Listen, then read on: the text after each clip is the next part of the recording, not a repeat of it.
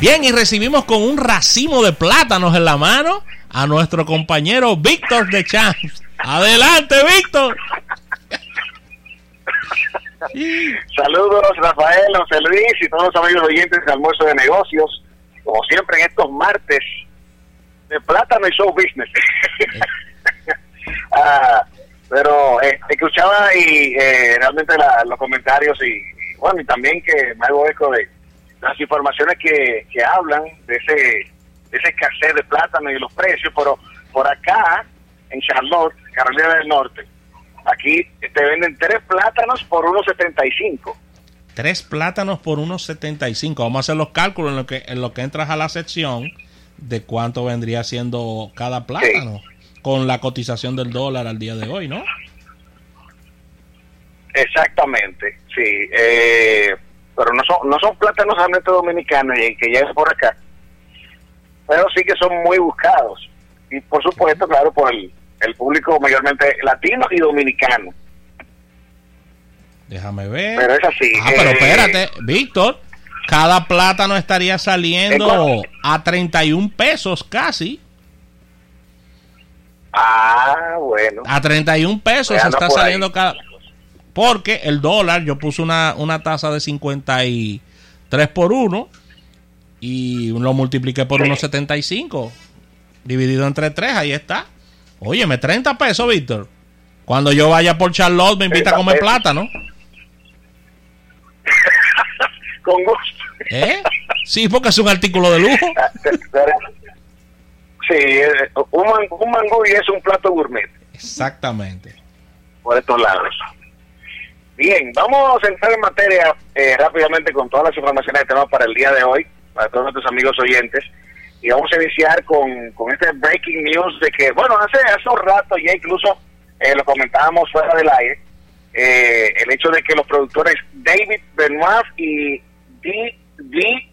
Weiss, que son los creadores de la serie Game of Thrones, que ya habían eh, firmado un, bueno, un muy buen contrato eh, con Netflix, han tenido que abandonar eh, lo que es la producción de una trilogía de Star Wars. ¿Cómo? Y según ellos, según ellos, eso se debe a que por la falta de tiempo y debido a su compromiso con Netflix, citándolo textualmente, eh, tuvieron que abandonar esta trilogía. Bueno, eh, esto eh, me suena ya como... He leído versiones encontradas después de la información de que mucha gente está feliz con la salida y otras no tanto.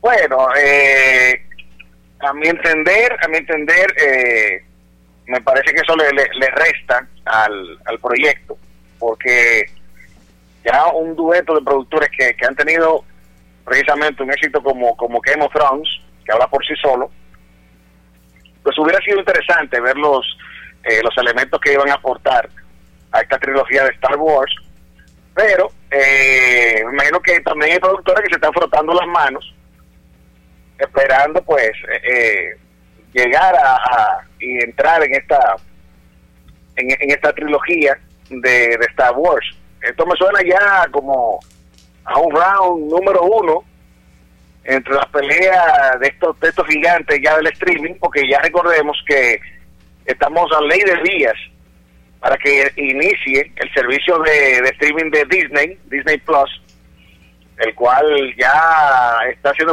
eh, publicitado eh, para, para preventa, para poderlo ya adquirir, así que es parte de, toda esta pelea, ¿no? Eh, pero en Netflix se anotó eh, un tanto a su favor con, la contratación de estos dos productores realmente.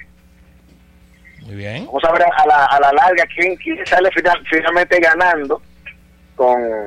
Eh, ellos tenían previsto eh, la primera de esas tres eh, se estrenaría, de, de esa trilogía se estrenaría para el 2022 pero eh, vamos a ver ahora eh, qué rumbo va a tomar esta esta trilogía de serie de, de lo que sería uh, Star Wars. Bueno, que por cierto que eh, se comenta ya eh, precisamente en el día de ayer ya uno se puede preordenar o pre, pre, la preventa de lo que es el el 20 de diciembre,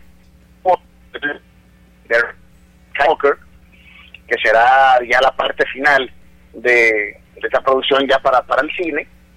Y ya eh, en el día de ayer salió a la, preventa, a ver qué tal eh, lleva el ritmo. Bueno, Hay mucha expectativa y esto lo comentábamos precisamente por el trailer porque tiene muchos datos interesantes. Sí, salió el tercero, el, el último trailer de, de la película donde, donde se revelan cosas importantes de personajes que reaparecen, de, de batallas épicas finales y, y de y de un, de un final que se presenta con un con un título que llama a la curiosidad porque ya Skywalker supuestamente falleció, no está entre nosotros y el título lleva su nombre, ¿no? Bueno, de por sí, el único que lleva sangre Skywalker realmente es eh, el personaje de Kylo Ren, aunque vamos a ver con, con, la, con el personaje de Rey, eh, el más sencillo personaje de, esta chica, que eh, todavía no sabemos su origen y que precisamente se va a develar ya en esta parte final.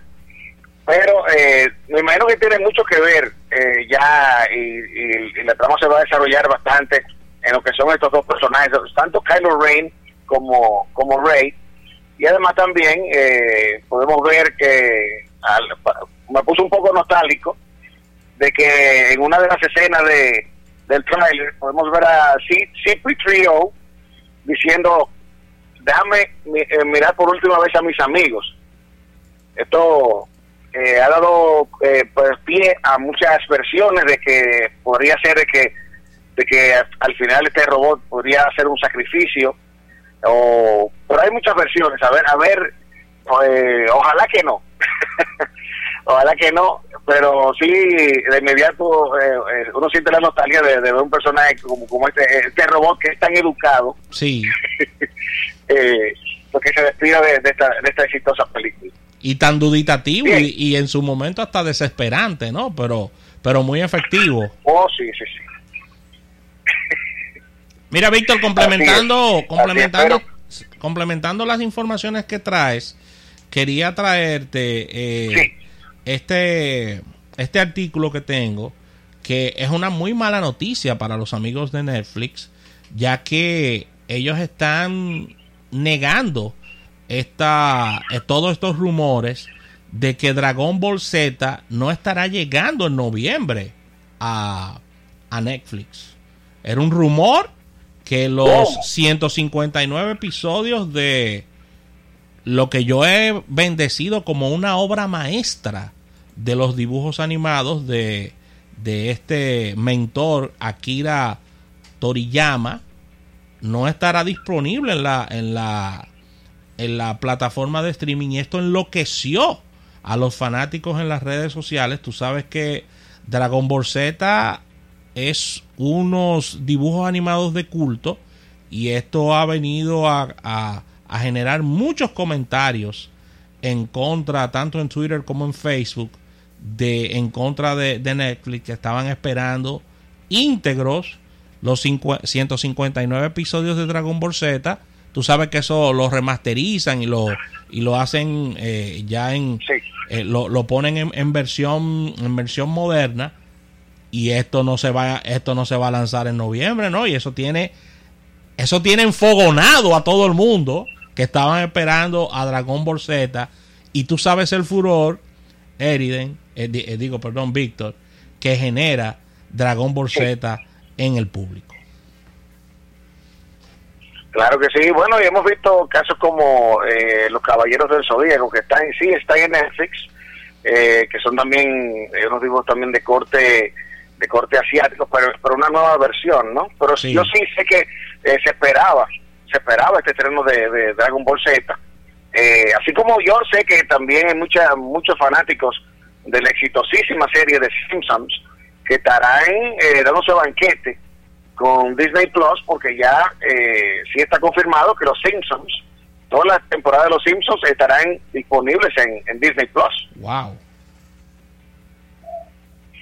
Así que a disfrutar ahí de las ocurrencias de, de Homero, en, ya cuando pues venga ese, ese servicio de, Disney Plus. Por otro lado, algo que ya habíamos comentado precisamente en el programa en secciones anteriores, y es que eh, Joker, de Joker ya eh, confirmado, es la película clasificación R con más recaudación, eh, yéndosele por encima a quien era quien, quien tenía ese récord, que era Deadpool, Ryan Reynolds, e incluso el actor que que hace el papel de Deadpool, eh, estuvo publicando una felicitación bastante eh, graciosa la semana pasada, a partir del viernes pasado, ya que precisamente esta película de, de Joker, pues ya eh, superó, ¿no? Eh, la cifra que tenía, pues esta película de, de, Deadpool tenía hasta el momento,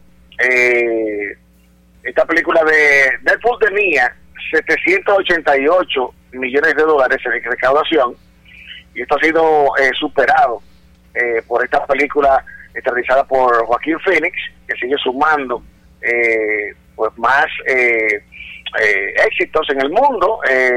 849 millones es el número hasta ahora que ha producido The Joker. Incluso estuve viendo que uno de los disfraces más buscados para Halloween y lo esperaba así es el, el, ese outfit de, de The Joker que anda en, en los 120 dólares. Bueno, yo te tengo la tarea. El atuendo que usa. Te tengo la tarea en tu retorno, el retorno de Víctor a la República Dominicana, de que me traigas el t-shirt de The Joker, pero hay un t-shirt que tiene a los a los cuatro Joker. Yo te lo voy a mandar para que oh, sí. sí. que lo tiene que, tiene la palabra Joker y, tiene la foto de cada uno de los Joker. Que sí, está muy chulo. Eh, y que tiene cada letra. Tiene que ver con el nombre de cada uno de Yo los lo que quiero que él me traiga una careta del Joker. Para salir a la calle con la careta. Oh. Ay, Dios mío, la careta del Joker. Así que, Víctor, te tengo esa encomienda. Te voy a pues mandar el link para que, para que me traigas eso. Cuenta con eso, que eso estará por allá. Bien, decía eh, de esta película, eh, ha sido todo un éxito, eh, incluso Maleficent, que es la, la competidora más cercana, se quedó incluso en números similares la semana pasada en, a nivel de taquilla. Y eso habla muy bien del fenómeno que ha sido esta película de, de Joker, que me imagino y estoy 100% seguro de que Joaquín Phoenix va por el carril de adentro para, para los Oscars. Eh, bueno, pero la película... Y disculpa, Víctor, la película de Joker ha tenido una trascendencia tan importante dentro del mundo de la medicina psiquiátrica que se están realizando foros de psiquiatras y psicólogos para ver la película y hacer análisis y, y, eh, y también realizar artículos con, con relación a lo que a lo que aconteció en el argumento y en el guion de la película con el tema del maltrato a los seres humanos. Bueno, cierto, incluso uno de los debates eh, lo veía en uno de los eh, de los tantos artículos que han, que han dedicado para esta película, donde hablan eh, el destino final de uno de los personajes, no voy a decir quién, pero ya el que vio la película sabe, que quedó una, una interrogante con un personaje que él entró a la casa o al departamento y no se supo qué pasó con ese personaje que es un personaje femenino. Bueno, el personaje de la chica eh, que él pretende en su edificio, pero los productores de la película precisamente estuvieron dando declaraciones y, y precisamente esto fue a propósito eh, que desarrollaron esta escena para que el, el espectador, más bien el, el, el que ve la película, saque sus propias conclusiones. O sea que eh, esto va de la mano con lo que con lo que estás diciendo ahora, Rafael. Bien, vamos a hablar entonces de inmediato, ya que estamos en, en, esa, en el plano de las películas más taquilleras. Aquí tenemos las películas más taquilleras del pasado fin de semana, a nivel doméstico aquí en Estados Unidos. En el número 10 está Abominable, eh, es una película animada ya bajando de peldaño con 2 millones de dólares en recaudación. En el número 9 está The Current World, el director Scott con 2.6 millones de dólares en recaudación. El número 8, The Lighthouse, que estoy loco por ver esta película con William Defoe y y también con, con el actor de, de Twilight. Eh, esta película eh, en octavo lugar con 3 millones de dólares en recaudación. El número 7, lo más reciente de Will Smith, Gemini Man, el hombre Gemini, con 4 millones de dólares en recaudación. Luego le sigue la, lo más reciente de Naomi, la actriz Naomi Harris, Black and Blue, una película de acción, 8.3 millones de dólares en recaudación. El número 6, el número 5, Countdown, 8.8 millones en recaudación. El número 4, Zombieland, Double, Double Cap, con 11.8 millones de dólares en recaudación. Y siguen firmes en los eh, tres primeros lugares de Adam's Family, esta película animada, con 12 millones de dólares en recaudación. Y como decía, The Joker, con 19.2 millones de dólares, está en el número 2. Y muy de cerca, en números muy similares, Maleficent, Mistress of Evil, con 19.3 millones de dólares en recaudación. Ahí están las 10 películas más taquilleras del pasado fin de semana. Un junte de dos grandes, Michelle Pfeiffer está ahí. En esa película. Y Angelina Jolie. Y Angelina Jolie. ¿Cómo? Pero son dos choques de trenes ahí adentro. Un choque de trenes ahí adentro de dos reinas del cine. Bueno, claro. Y precisamente son dos reinas que hacen un papel de dos reinas que se enfrentan precisamente en esta película. Mira, Víctor. y, una, sí. y disculpa, quedándonos en el cine, esta notita bien rápida aquí de la película Once Upon a Time in Hollywood, que está regresando a los cines con 10 minutos adicionales. La película. Uh. Sí. Oh. La, película tiene, la película eh, durará dos horas con 50 minutos. Pero ven acá, pero van a van a hacer un, van a hacer un intermedio. Es posible. Y su primer corte tiene una duración de 4 horas y 20 minutos. Que el, corte es como el, como, como la, película cruda, ¿no? Y ya después, ya después de eso vienen las ediciones y ahí terminan ya, luego de las ediciones, hacer la, película definitiva, pero... Yo te voy a decir algo, ¿eh? No quiero que se me sientan mal, porque yo sé que ustedes son fan de, de, Tarantino. de Tarantino. y él es una persona muy, pero muy talentosa y muy creativa. Yo creo que él sencillamente está haciendo lo que le da la gana, dejando un legado en el cine que no tiene nada que ver con la industria, que no tiene nada que ver con recaudaciones y que no tiene nada que ver con los las distribuidoras y las casas productoras. Él quiere, ¿cuántas películas fue que él dijo que iba a hacer 10? 10. 10 películas. Él está haciendo 10 películas que nada más le gustan a él. 10 películas que nada más le gustan a él. Sí, porque porque yo son películas muy extrañas y son películas que van en una dirección opuesta a cómo va el mercado. Yo no digo que él no puede, no puede hacer cine artístico y, y, y, lo que él quiera, ¿no? Porque al final de la historia él es, él es prácticamente productor en todas esas películas también. Sí, porque es su dinero el que está poniendo en, riesgo. Pero él le está yendo diametralmente opuesto a donde va la industria y no le está funcionando. Porque esa película, Once Upon a Time in Hollywood, no estuvo dentro de las más taquilleras en la semana en que se estrenó. ¿Cuáles fueron los números, Víctor? Hay que buscar esos números. A, esa película no le fue bien, a pesar de... Bueno, no le fue bien, pero pero precisamente en deadline.com eh, salió precisamente una nota en el día de hoy de que eh, gracias a esta película eh, Once Upon a Time in Hollywood, conjuntamente con Spider-Man eh, Far From Home, situaron a Sony con ganancias por encima del billón de dólares, tan solo con estas dos películas. Ah, pero vamos a ver los números individualmente. a, ver, a, ver, a ver, qué tal le fue. Vamos a ver. En lo que vas hablando, déjame buscar. Vamos a ver en, muy bien. Pues decía que eh, precisamente Sony ha visto eh, ganancias sustanciales con, este, con lo que dice José Luis. Eh, obviamente, y es así, Quentin Tarantino es, vamos a decir, un, un anti, vamos a decir, un anti, él siempre va en contra de las reglas de lo establecido. Y eso lo hemos visto en eh, películas como Glorious Bastards, que, que tiene un final donde ahí, ahí sí muere Hitler, por ejemplo, eh, y otras tantas. Pero para mí, de mis favoritas, eh, está Kill Bill en, en sus dos partes, de la cual se habla que pudiera retomar de nuevo, eh, hacer esta película como, como su última, o eh, ya para cerrar eh, lo que sería su, su, su dirección en el cine. Y ya se habla incluso de que Yuma Truman estuvieron conversando acerca de esto y ella hasta el momento está sumamente positiva con hacer una tercera parte de Kill Bill. Aquí está. Mira. Es un homenaje. Sí, a ver. En el, mira, en Estados Unidos 140 millones de dólares.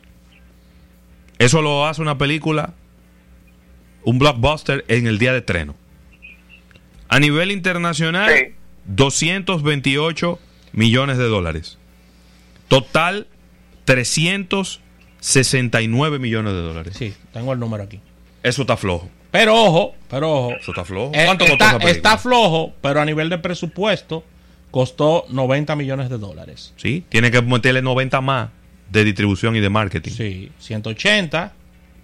O sea que moderadas las ganancias de parte de Tarantino, pero... Moderadas realmente, sí. Moderadas las ganancias, pero también lo que hay que decir es... Lo que yo voy a decir no es a favor ni en contra, sino cuáles son los objetivos del, al final del director es cierto, dejar dinero, pero ¿tú estás buscando una película taquillera, sí o no? Esa es la pregunta que tenemos que hacerle a Tarantino. Él puede hacer películas comerciales y puede hacer películas que sean artísticas. Eso yo no lo pongo una cosa en duda de la otra. Tú puedes irte por un lado con una película muy comercial, como Rápido y Furioso 33, o como Rambo, que ahora es abuelo y tiene que ir a rescatar a la hija a la nieta que se la llevaron para México y cosas por el estilo. Esas son películas comerciales, esas son películas que el único objetivo es recaudar mucho dinero. No importa si la crítica lo acaba. No importa. Y tú puedes por el otro lado hacer una película. ¿Perdona? Para que resaltar también, José Luis, de que, de que eh, Quentin Tarantino siempre ha sido un afortunado también de, tener elencos, muy buenos elencos, a pesar de que las películas sean como sea, pero eh, miren este, en el elenco que tiene aquí en, en, Once Upon a Time in Hollywood, iniciando con Leonardo DiCaprio, Brad Pitt, Margot Robbie, que es la, la, australiana del momento, y está incluso Al Pacino, eh, Dakota Fanning, también está la hija de Don Johnson, y otros tantos que han actuado en películas de, de Quentin Tarantino, como en el caso, bueno, si alguien tiene que agradecerle que hoy en día está ganando millones de nuevo en el cine John Travolta. Sí, claro. Claro, eso es así. Claro que sí. Estoy completamente de acuerdo. Pero, lo que pasa, Ravelo, es que cuando tú como director, cuando tú como director dices que vas a hacer solamente 10, 11 películas, estás limitando mucho el rango de, de la cantidad de películas que vas a hacer. Es decir, tú puedes decir, bueno, yo voy a tener una carrera de 20 películas, puedo hacer nueve comerciales y once muy pero, cinematográficas. Pero tú me estás dando la razón. Si yo nada más voy a hacer 10 películas, cada película que yo haga tiene que ser un impacto. Cada película que yo haga tiene que ser un impacto. Ahora, si yo voy a hacer una todos los años, como Roberto Ángel Salcedo, el hecho de que yo haga una película y no guste no importa, porque el año que viene yo voy a hacer otra. Pero cuando tú haces, tú nada más vas a hacer 10 películas, las 10 tienen que ser 10 tablas. Tiene, está bien, no, no fueron taquilleras, pero ¿dónde están todos los Óscares que se ha ganado Tarantino? No, él lleva varios, no digas eso. Lleva varios. ¿Dónde están todos los Óscares que se ha ganado Tarantino? Lleva, lleva, más de cinco ganados. Pero las películas de él, pero él como director. Él como, él como director, ¿cuántos Óscares lleva? Como director él no lleva ninguno, pero como escritor lleva varios. Bueno, escritor de guiones. Y ha sido nominado varias veces. No, los Óscares no te metas porque él ha ido muy bien ahí. Y, y es de los pero directores no más Pero no como director. No, como director no ha ganado ninguno. Y eso es lo que él hace, dirigir la película. Y escribirlas. Está bien. Pero el, la dirección de la película, ahí es donde se supone que está el gran aporte de él. Él ha sido nominado varias veces, pero no ha ganado. La nominación vale mucho también, porque Scorsese ha hecho gran cantidad de películas y solamente ha ganado un Oscar. Y, y, fue ya prácticamente al final. Pero Scorsese le puede dar clase de cómo hacer películas buenas y taquilleras. buenas y taquilleras. Él ha hecho obras de arte que han sido muy poco apoyadas por, el, por la taquilla y ha hecho muy buenas películas que sí han sido apoyadas por la taquilla. Él ha hecho de todo. Pero cuántas películas ha hecho Scorsese? Debe llevar, debe llevar 50 o 60. Lleva, lleva, muchas películas. Eh, ¿Me entiendes? Entonces, pero este no, este decidió hacer 10. ¿Y cuál de las 10 más rara? Él es un, él es un, un director, un director atípico, si pudiéramos llamarlo de alguna forma. Pero ha sido muy influyente. Víctor, vamos a, vamos a una pausa comercial y al retorno venimos contigo. Vamos a seguir conversando de estos temas. Mira, tengo aquí de Jonas Brothers que vuelven de gira. Debes estar feliz, Víctor, no Víctor Lechamps. Fúndelo.